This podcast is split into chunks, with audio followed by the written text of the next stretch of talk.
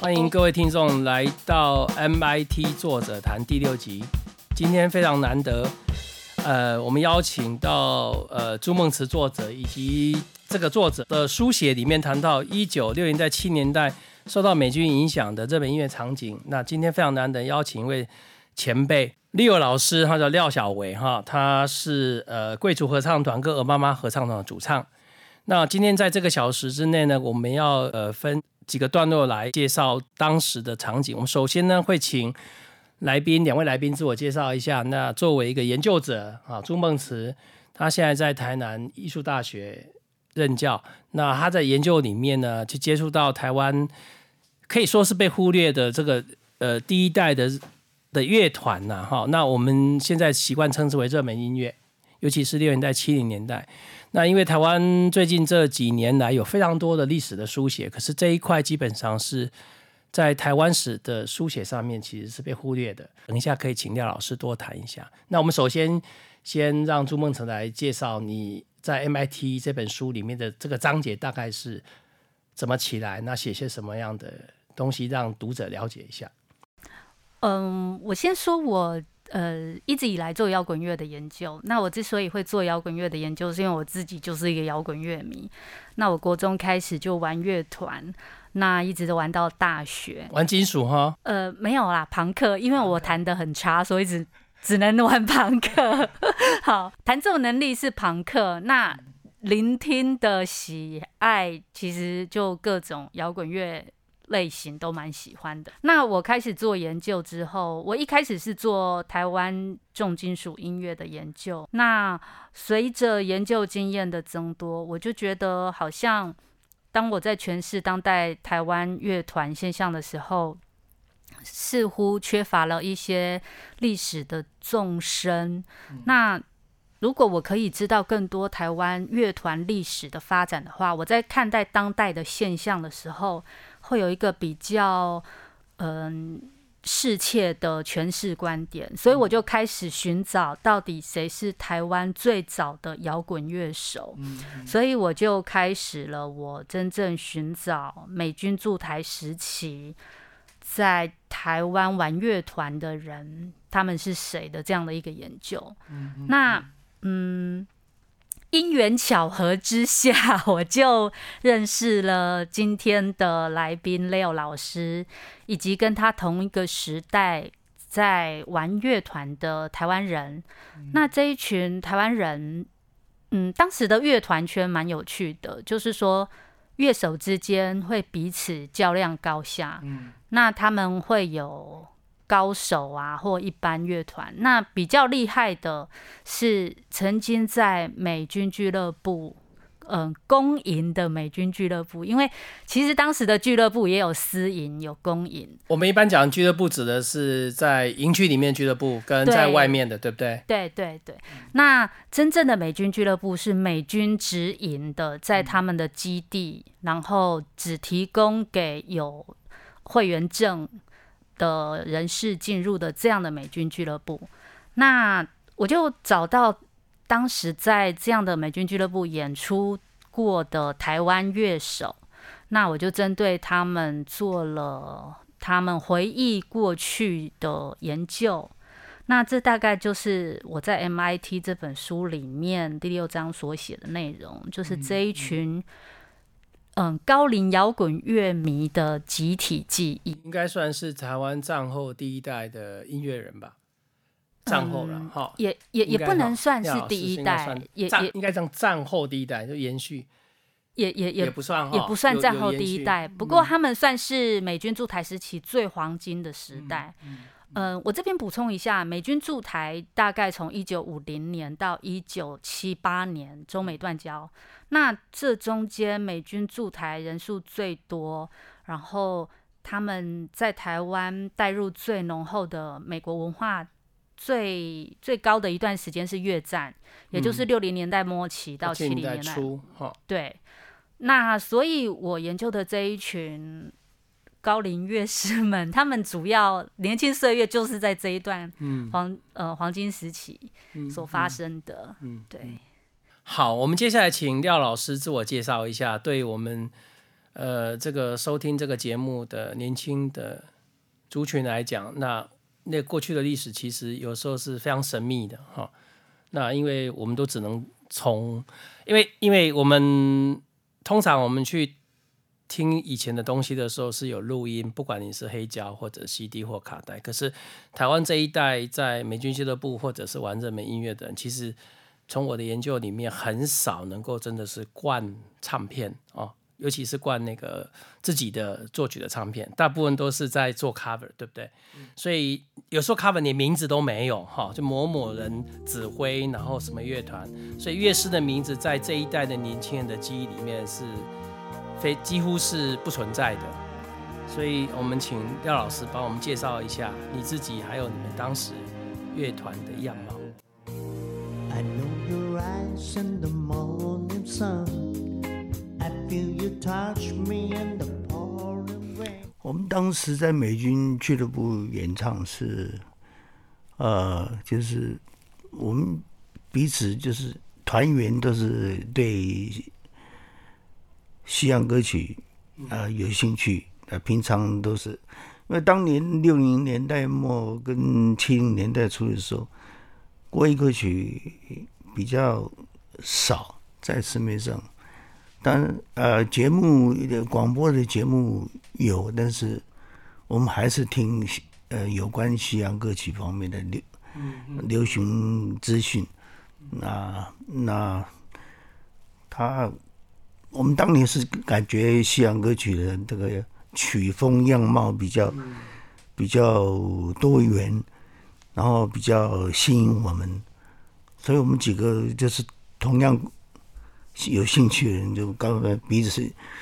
在闲暇的时候就聚在一起，就就组组乐团呐。你们你们怎么怎么也会一起？因为现在主乐团，我们常常会讲说，因为现在年轻人他可能是，比如说我要玩什么音乐，我就把这个讯息抛到脸书，抛到社交媒体上面。那你们当时是怎么样交流的？当时就是大概高高中高高三毕业这个这个期间嘛。那嗯，彼此就是因为兴趣而认识，呃，可能是朋友介绍，或者是可能是在演唱会的场合认识。那就同样的兴趣，就是哎，那我们有空的时候就，我们就另外组一个团来玩玩看，这样子。那你们平常都怎么练团的？就轮流在在团员的呃家里，家里对不对？对。那时候有没有所谓练团式？没有，没那时候没有，就是家里练唱被被邻居 complain 了，嗯嗯嗯嗯，对，太吵了。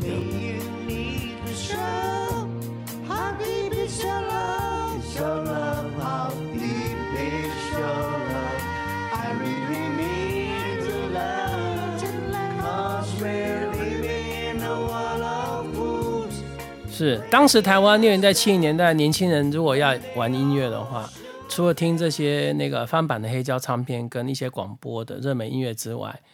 那呃，比如说想玩音乐的人，比如说比如说乐器，像年轻人讲，我乐器行练团式，然后有机会在呃自己可以录音，然后可以 r 然后你们表演之前可以反复的练习。那这样的一些场景里面的要素啊，在六年代末节、七年代，大概会是什么样的样貌？我们都没有经历过这个。嗯，我我感觉到那那个时候没有，我们都是在比，呃，我们听收音机广播啊，听呃呃，就是热门音乐、西洋流行歌曲的，他们有有些节目，他们是有报道，就是固定的报道，啊，英国排行歌曲或者美国排行歌曲，他们的的的名次，那所以我们就是。选择就自己喜欢的，然后所有的节目，所有的那个收音机里面的有关西洋歌曲的节目，我们几乎都都有听了。那你们是用听歌吗？还是说，假设你要翻唱西洋歌曲，你们怎么去揣摩那歌词？是听唱片吗？还是可以买得到唱片原版唱片？不是，那时候都是翻版盗版的。那那那万一没有歌词怎么办？我们就自己听啊。都所以你们是听听写听哎，对对，嗯但当当然不标准，然后然后后来就有杂志，有关于西洋流行歌曲的杂志出现了。嗯，那哎，歌词蛮准的，我们我们比较，然后我们就开始选择嘛。嗯嗯嗯。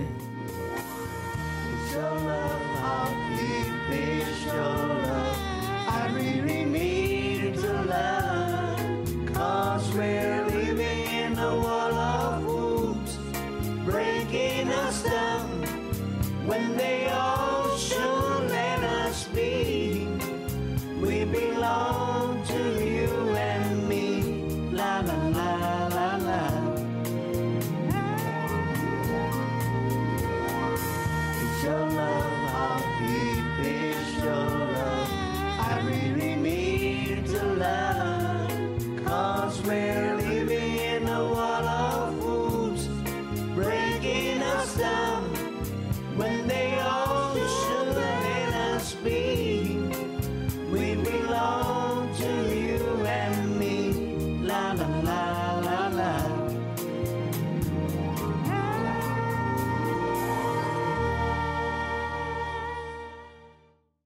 请赖老师介绍一下你所属的两个乐团——贵族合唱团还有鹅妈妈合唱团，你们大概乐风是什么样貌？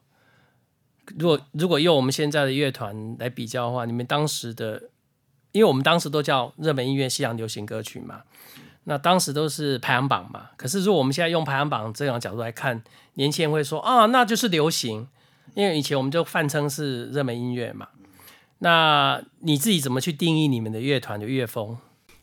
应该是就是流行，比较偏向流行啊，还有乡村乡村歌曲。那时候啊啊，还没有什么、呃这个很英式摇滚的出现的时候，那时候其实、哎对，哎，像我问过阳光合唱团，他们说当时其实要去细分，顶多就是会听像 Rolling Stone 啦，就比较 hard rock 一点，或者有一点受到美国迷幻摇滚影响。可是，在台湾好像没办法自己称自己是迷幻，因为因为那个文化的关系，所以大家都不太去讲说我们是属于什么乐风。我们的听也是像 Beatles 啊、呃 Rolling Stone，他们也我在我们来感觉也是流行歌曲，也是 pop rock 对，因为他们都上排行榜嘛。如果按照英国的说法，就 pop music 哈，对流行歌曲。那你自己在作为主唱过程里面，在你的主唱生涯里面有有哪些歌你自己觉得你唱起来最顺，还是你最喜欢？太多了。举例子让让年轻观众了解一下，你们都唱些什么歌？对我们啊、比如像这个 Rolling Stone 的话，我我首先接触唱的就是 Satisfaction Guarantee，、嗯你听过这首吗，Satisfaction，I can get no satisfaction 哎哈。没错，在我们在我们在美军俱乐部演唱这个这个，他们很喜欢，因为节奏也适合跳舞。是，所以当你们在唱歌的时候，下面是有人像舞厅这样跳舞。啊，对对对，好，这个在台湾年轻人来讲，我们很难去理解。那其实你如果从一些呃历史的片子来看，有很多六零代、七零年代的年轻人，他们其实的音乐都跟社交舞有很大的关联性。因为我们现在台湾在讲跳舞，好像就把它集中在少数社交，其实摇滚乐节奏其实跟跳舞很大的关联性。所以你们在表演的时候，下面是观众是可以自由跳舞的。对，嗯，好幸福哦！我们如果这样做的话，就会认为说，哦，你们我们这里不是舞厅，我们是乐团表演，开玩笑啦。那下面的跳舞，你们你有没有感受到？譬如说，你们演奏什么样的音乐的时候，如果你们在俱乐部里面，那个黑人的音乐比较容易跳舞吗？还是他没有这样区分？啊，黑人音乐节奏比较强。嗯嗯就那时候，当年那是六零七零年代的 soul，嗯，so 对，哎灵魂乐，哎，那呃节拍也比较明明显，所以嗯，我我感觉那个黑人跟白人都一样喜欢，他们只要听到，因为也有排行榜也有介绍嘛，嗯嗯嗯，啊，他们就是流行度够，这是很耳熟能详的节奏跟 melody，他们就下来跳。嗯啊，当然我们台上也演出是也是也是带动他们啊。好，问一个比较实际的问题啦，哈，等一下再问作者。现好不容易有廖老师在，当时你们在玩音乐的时候，你觉得玩音乐的人可以为生吗？就是你可以靠去表演，然后你就可以活得还不错吗？那那我们我们当年在玩音乐，在这个表演的时候，并不是以他来那个说是要为生的那个目的，那是最主要还是兴趣。然后我们有个当然有目标，就是表演，然后有演唱会可以可以演出，然后后来我们就因为几个团员他们接近那个喜好，就一致就是就是往当年就是除了美军俱乐部以外，就是我们中国人当地的地方，就是每一个饭店哦，对，哦都是往饭店是，尤其台北，你在台北的话，在那个中山北路跟双城街这这一块很多饭店嘛，哈。你最高的记录一个晚上可以可以有几天表演？我们知道乐团到先是跟饭店的夜总会签约就这样类似驻唱嘛，哈。驻唱对，然后就是这个每天晚上有两个两个三十分钟的 set 嗯嗯，啊、就是乐团合唱团呃时间 disco 时间，嗯，然后我们前面就是有有 big band 他们大乐队，还有国语歌曲、流行歌曲的表演这样子。那到我们的时段就是就是大家啊，年轻人、中年人带舞伴的人都下舞池来跳舞这样。嗯嗯，我们还是做跳舞的，是，所以你是一个晚上两个 set，一个一个三三十分钟，啊、你们有接受点歌吗？有私底下你就是如果有熟的客人写歌单，点歌单上来了，我们看会了，刚好会我们就我们就表演，啊不会就不理。所以那个很有竞争力的，哈。因为我访问阳光的时候，他说这个为了要从台南来台北磨声，哈，要勤练非常多歌，免得那个顾客要点歌的时候你不会演奏这样子。所以你们你乐访问到阳光的时候，对呃那个吴道雄。在台南的时候，他们就在讲说，乐团之间其实还蛮竞争的，因为如果如果人家点歌的话，你不会的话，下一次可能人家就不找你了。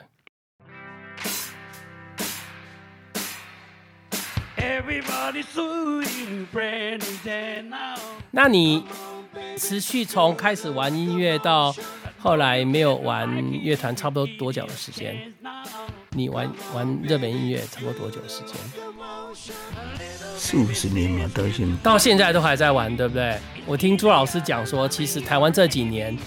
呃，前阵子那个余光他们有办一些这种老朋友的 reunion，对不对？然后那个公式节目，其实每隔几年都还有这种节目，让那个观众了解一下当时的状况。我们近年来就是上演演唱会嘛，如果他们有办比较大型的演唱会，都会邀请我们。啊就是我们比较就是算是资深一点嘛，嗯嗯，那还没有还还没有过期的。啊啊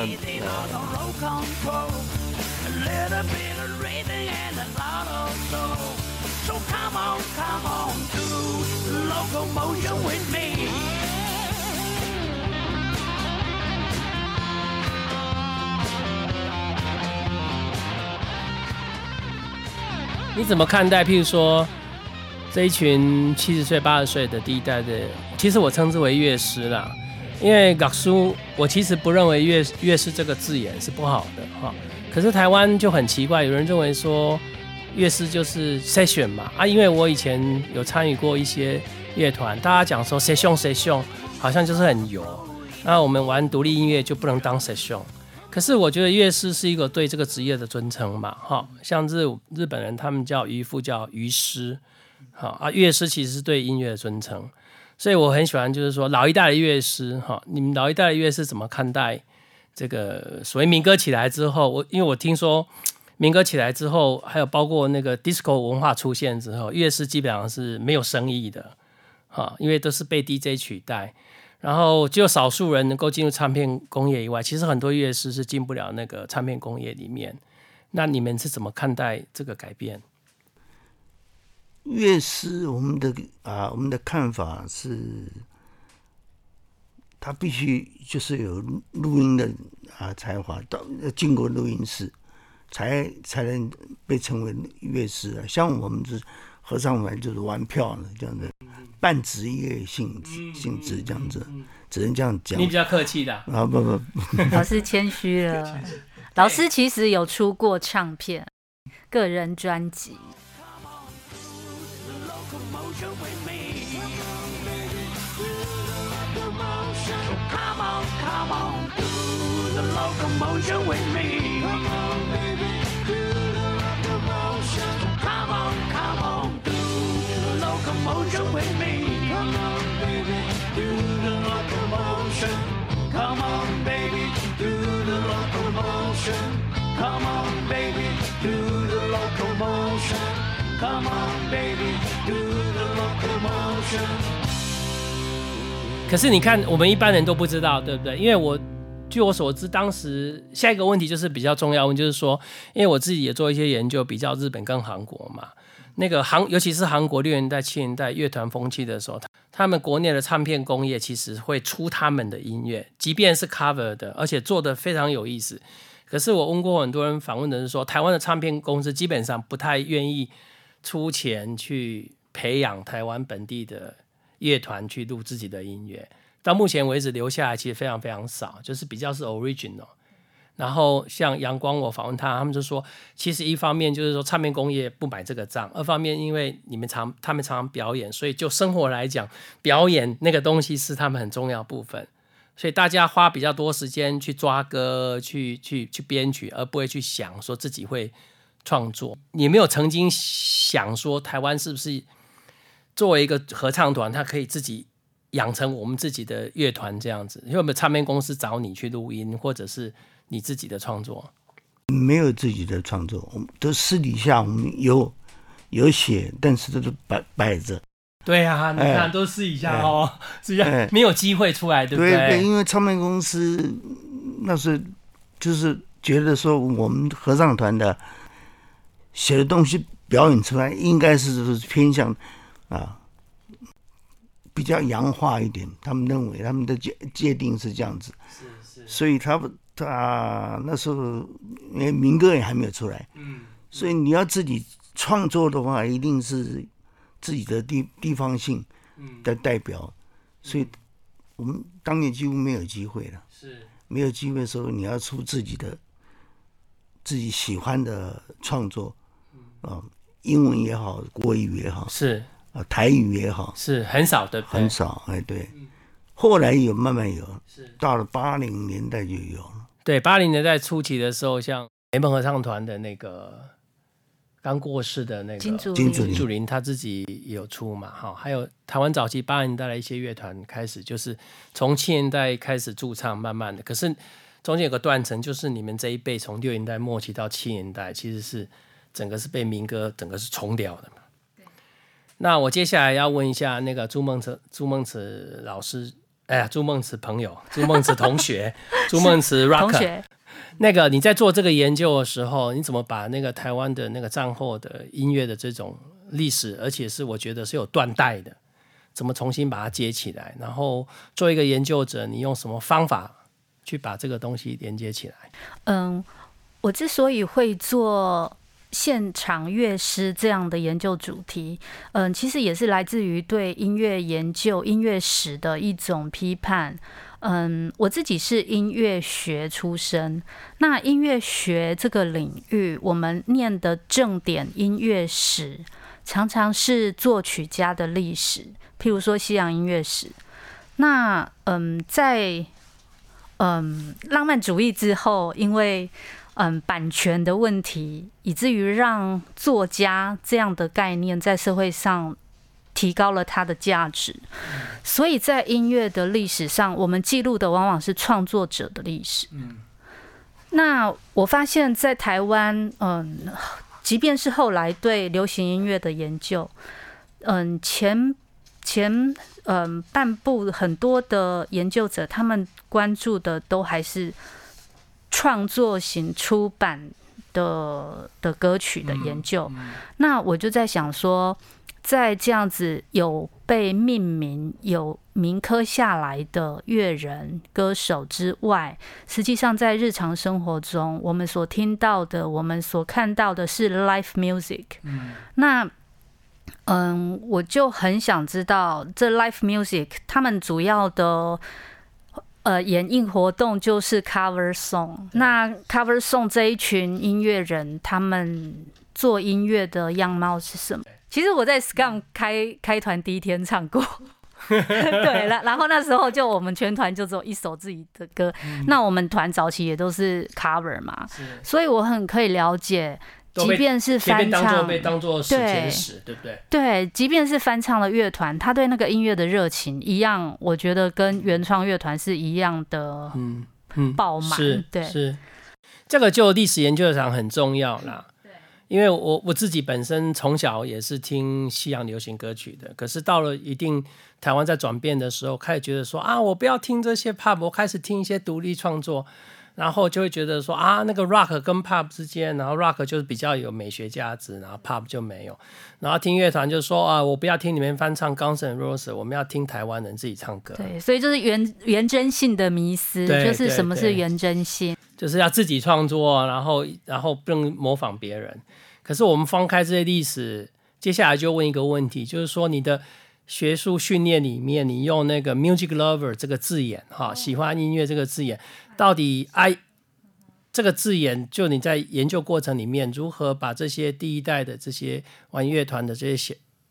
前辈们他们的生命史，把它放到你的分析里面去？嗯，music lover，这是嗯，我引用一个法国的行动者网络理论家 On 端 N 用他自己的研究就用了 music lover 这个字。那他强调的是，呃，一个人对音乐的喜爱其实是来自于。他喜爱的实践过程，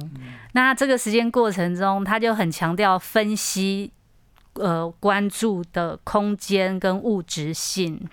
所以我在访谈这些老乐师的时候，我很关注他们做的每一件事、每一个人、每一个曲子是怎么串联起来的。就是音乐，它不是一个独立的存在，而是它是一套关系。所以我很注重他们这一群人如何形成一个网络。那他们跟他们的唱片、他们的乐器、他们的空间如何串联成一个网络？是这个其实很重要啦，因为我自己也有这个转变，就是说，像你刚才讲的哈，我们从喜欢音乐，然后把音乐当做是一个作品，然后研究音乐的，比如说曲式或什么或歌词，慢慢变成音乐是一种感受，所以是聆听者，或者是我自己看乐团的时候，很强调去看现场，现场的氛围。那这些东西其实是在我们这个年代是有幸在二三十岁的时候开始可以看到台湾的乐团。可是，如果你从历史的角度来讲，过去的这些人的作品，因为台湾的唱片工业没有机会让他们保留下来，也就是说，一那个文化就文化就变成过去，所以借由研究把他们的生命史跟我们接起来，要不然台湾在研究这些历史的时候，这一群人的做的这些事情几乎都都不太被人家看到。为什么？因为他就唱片来讲，他没有留下这些录音，那甚至搞不好你们现场表演的时候也没有人去拍，然后你们也没有这么多的录录像，所以这个东西变成是一个要接起来的时候，需要口述历史去把它衔接起来。这个对对这一辈的年轻人去看待我们自己的乐团史或者玩乐史非常非常重要。对我这边补充一下，我在田野中的发现就是，嗯，我访问过非常多的乐师，因为他们以前驻唱的行程非常的满，譬如说一年三百六十五天，每天都有表演，然后在一天之内要跑好几个不同的地点，所以他们的演艺生涯是日进斗金，然后非常忙碌。那非常有趣的是，他们连一张照片都没有留下来，因为他们觉得这就是我的日常生活的工作，我一一个人很少会拿相机对着自己的工或作或，者说我们我们有一天终将成名，所以拍对他们，他们就是认为一切就是这么的自然 而然，所以他们从来没有想要多拍一张照片。所以大部分的老师是没有影像或没有任何物质留下来的。那呃，六老师很特别，六老师是一个很会做记录的人。嗯，六老师他的收藏里面。他们家有非常多的黑胶唱片，除此之外，六老师有自己的相簿，他算是所有乐师里面比较多照片留下来的。是这个非常重要，对不对？然后哦他还会把以前的笔记呀、或者是节目单，在美军俱乐部时代的节目单留下来。然后我还发现一个很有趣的东西，就是老师会把他在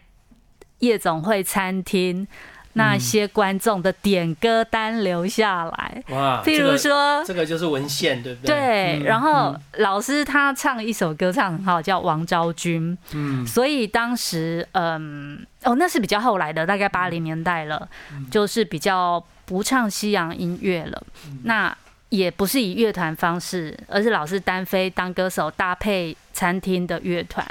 哇，啊说的老师有对，带一个相簿来哈，然后可惜我们听众看不到。对，然后就有歌迷在呃西餐厅的那个餐巾纸上写王昭君，就用那个餐巾纸当点歌单给老师。那老师就自己收藏了这种很多细细碎碎的物件。那这在我重建他的过去的时候就非常有帮助。对啊，其实我们非常期待孟子尼的单单的作品可以出来，因为这是这本书是一张嘛。对，那我觉得我们现在台湾开始有这些历史的书写，那我觉得文物啊、文件这对文件件事情其实是很重要的，不是只是只是那个呃一个大的叙说，它必须有一些文件哈、那呃，我觉得对文件的出现，其实更证明了当时人们的日常性。对有时候是很细微的，比如说一个纸巾对或者一个 round down 啊，因为现在台湾很多乐团人喜欢到。到前面，然后表演完之后就收乐团台上的 round 对歌单，对歌单留下来，哦，像夕阳一样，过了二十年之后，搞不好带下来。它就是 Anyway，历史对我们来讲，不是为了要拍卖，是要留下来。我还记得老师有一个文件很重要，就是老师离开某一个美军俱乐部的时候，那个经理是叫 Miss Mrs Gibson，然后就是嗯雇佣他们去唱的那个负责人，每一个美军的眷属，那 Gibson 太太就写给你一封感谢的信，所以那份感谢的信老师哇还留着，对。这个这个很重要，这个很重要。我们接下来就请廖老师再谈一下，你可不可以描述一下那个美军俱乐部的样貌？因为这个对我们来讲，可能都是有时候是透过影像重构嘛。那台湾关于这一部分的描述，其实在电影里面也不多，多的比较多。比如说孤零街，他们是在外面表演，可是对于美军俱乐部到底长什么样，到目前为止，我好像还没有看过任何一部电影在把美军俱乐部的场景建构出来。你可不可以描述一下？可能就是嗯，美军俱乐部里面的样貌，你一定要找到像我，我就是曾经在美军部演唱过乐团里面的一份子，那还有很多乐团，当然可能年纪跟我差不多的，就是比较资深一点的，他们他们可能有有像我这样有保存，这个这个表演的一些一一些照片。所以你就可以从照片里面感觉说嗯美军他嗯俱乐部他是什么样的一个一个他们的样样貌的。他那个你可以描述一下，譬如说我们现在常常去台湾早期，譬如说梨园梨庄，老师不知道有没有去过，就是那一种呃，有一点像西餐厅嘛，一开始是西餐厅嘛，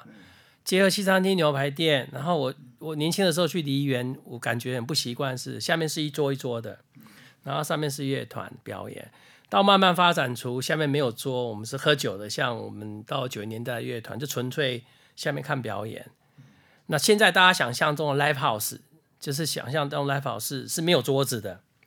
好像我之前以前我经营的地下社会，那时候我们去申请的时候，他叫我们去登记的时候，他给我们的单子呢，还是写以桌几桌为主，说你们的空间可以到几桌几桌。他是用旧的那种方式在在在控管西餐厅。那美军俱乐部是不是餐厅的样貌，还是就是像看表演下面是空的没有餐厅餐厅的样貌？貌，所以是有酒吧、有桌子，呃是有他们有用餐的时间嘛。嗯，所以我们大概节目都是，比如说六点多去啊，然后七七七点多开始表演，他们就是晚餐时间嘛。嗯，那我们做一些 dinner music 这样子。所以你们会根据那个现场的不同的东西，所以你们音乐会跟着它节奏。比如吃饭的时候就就唱比较抒情的，然后吃完饭之后开始有跳的时候就比较节奏。那在美军俱乐部里面有有伴舞的吗？就是譬如说我们常说有一些年轻小姐是可以伴舞的，还是说没办法，就就就是没你没办法带人进去，就他们纯粹美军的家属跟跟美军人员。他们跳舞都是跟他们的家属，嗯，啊，当然我我们有带一些呃自己的朋友，朋自己的朋友啊，他们喜喜欢跳舞的，他们嗯就会在我们表演的时候，也在舞池里面跳舞，这样，嗯嗯，就是有一点带动的，是是当时刚刚那个那个朱老师有讲说，就是要能够进入美军俱乐部表演，那个如果在表演圈里面，其实算是最顶尖的第一线的。那那那个怎么样去被挑选，说你是可以到美军俱乐部？像我们是因为有个经纪人嘛，嗯，有个经纪人是一个士官长的太太，嗯，叫 Gibson，他他他们他的姓是 Gibson，Gibson，哎，然后我们是跟他有签约，然后他们就安安排一些美军俱乐部这样子，嗯，就是下个月他这个月就会就已经去谈去去签了这样。那可不可以透露一下，你们签约是拿多少钱？当时怎么算？因为台湾其实乐团开始有这个 agency，这个是很晚的，对不对？就是当我们其实我问过很多老一辈的乐师，其实很重要，都要靠这些 booking agents，甚至是他们帮他接头，接到那个美国人在排美军俱乐部的。那可不可以透露一下，你们那个约大概是长什么样貌？没有什么很正式的，其实其实还是就是，呃，他他当然他有登报，我们是、嗯就是一方面是朋友介绍，一方面是他可能看到啊呃登报，然后就很多团去去试听嘛，像面试一样，一个时间啊乐团来面试。对对，个人也有，呃，歌手就是个人的，还有跳舞的也有，然后 band 啊、和呃乐团这样子，是然后他他中意的他就是那个报纸是什么样报纸？那平常的那个报纸啊、哦，因为那个在韩国也是这样，他们有一张专门就是这个美军俱乐部要开的时候，会透过一些投人或 booking 的人说，哎，我们现在需要什么人，然后大家去排队，好像去 去去去面试一样表演，所以他们会登在台湾的一般的报纸。对，没错，嗯，这个做历史研究可以来找一下，是蛮有意思的。很短暂的一段一段时间了。嗯我嗯，们在美军俱乐部唱也没呃几年，记得几年就断交了嘛，是，断交就没有了。所以所以你们其实你们的乐团，你你自己演唱是从那个六零年代末期到七零到断交，几乎就没有，对不对？对，然后后来到七零年代的时候，我们已经接到，就是像台北市的话，我们接到饭店饭店嗯夜总会的、的固定的的表演这样子，每嗯每天有一场两场这样。是是。哎，那你在台北的夜总会唱国语歌的比例会越来越高吗？当年比较嗯比较少，还是以西洋歌曲为主，对不对？因为没有自他自己还没有有出那个自己的专辑嘛。嗯那时候到八年八五八五以后才开始有出。是所以之前的话就是唱一些别人的歌，是很流行的歌。那如果有有很多那个 request，我们就就也是也是老朋友老顾客，我们就给大皆大欢喜嘛，就嗯。今天也许不会，我们就回去。下次我们练练好了，下次我们就给他一个惊喜。哎，突然唱他第上次点了，是很高兴像八零年代，我问到很多人开始离离庄离辈开始，他应该是跟台湾八零年代有一波外国人来，是因为中正机场的开放嘛，所以八零年代其实有另外一波外国人进来。然后在台北的话，刚好整个音乐开始改变嘛，哈，八零年代开始有一些电子鼓或者是 metal hard rock 的时候，所以整个那个场景是不太一样。你自己从经历七年代到八零年代，你自己感受到台湾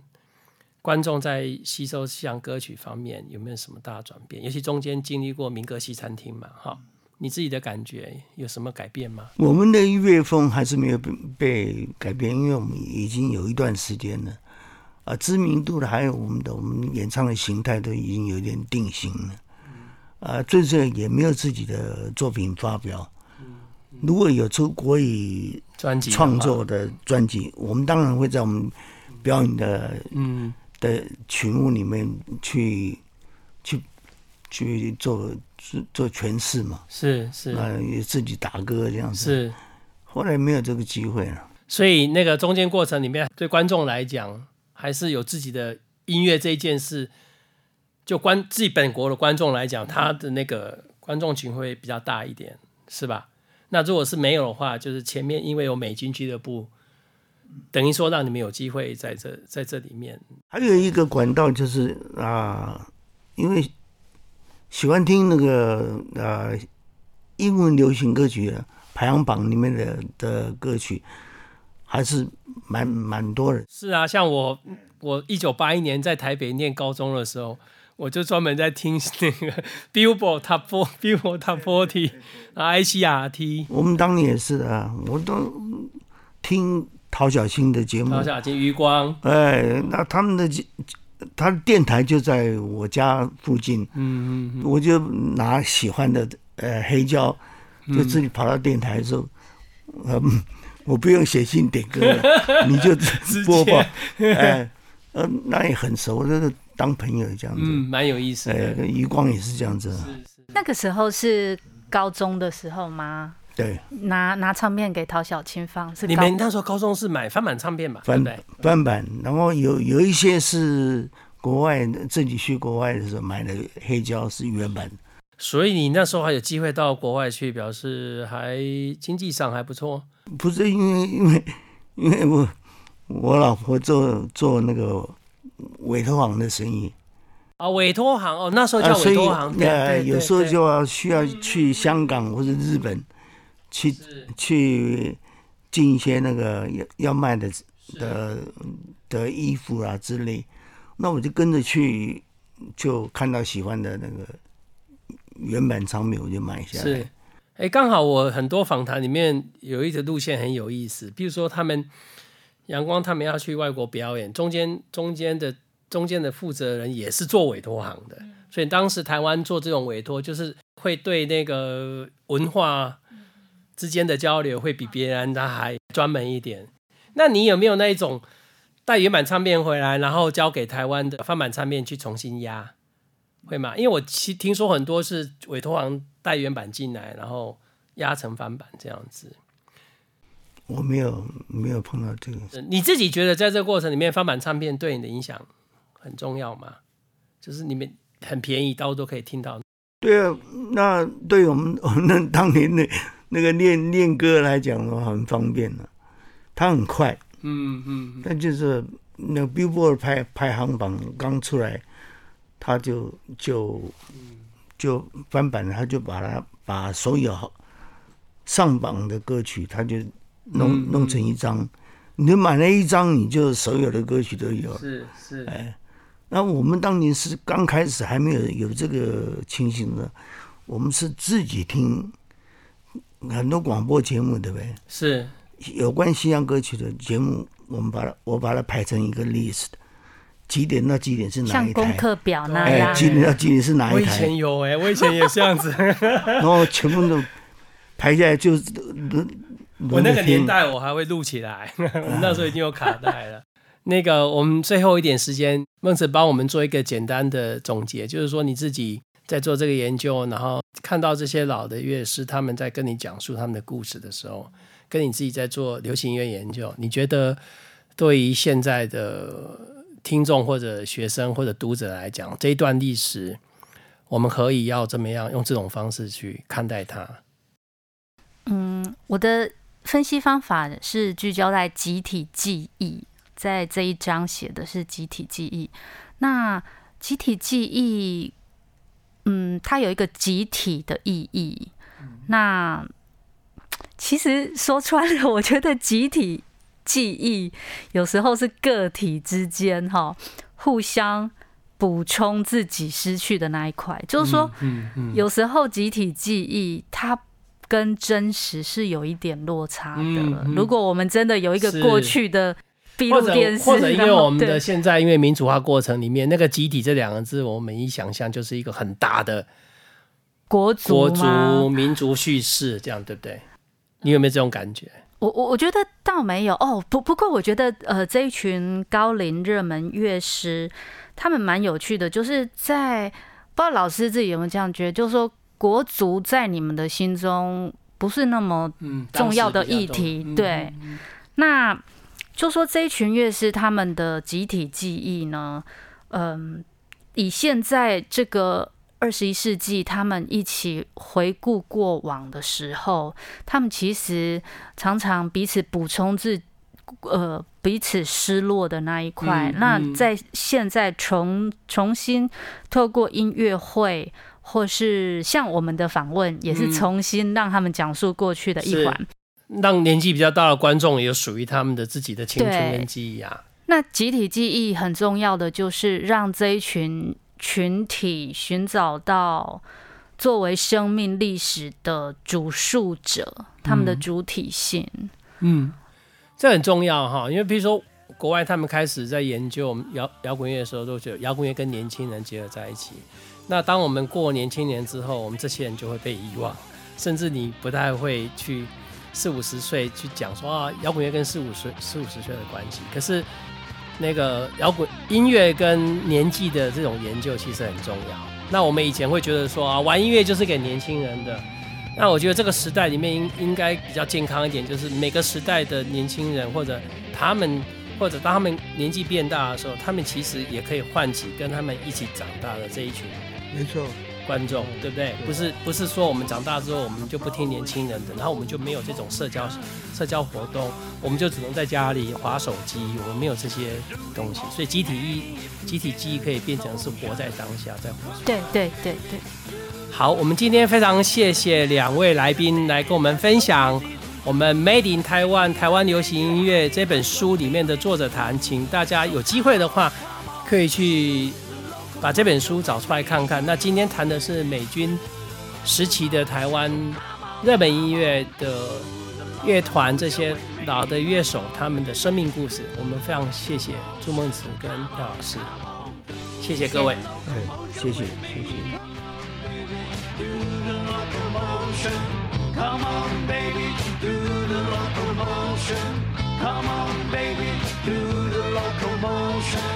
Come on, baby, do the locomotion.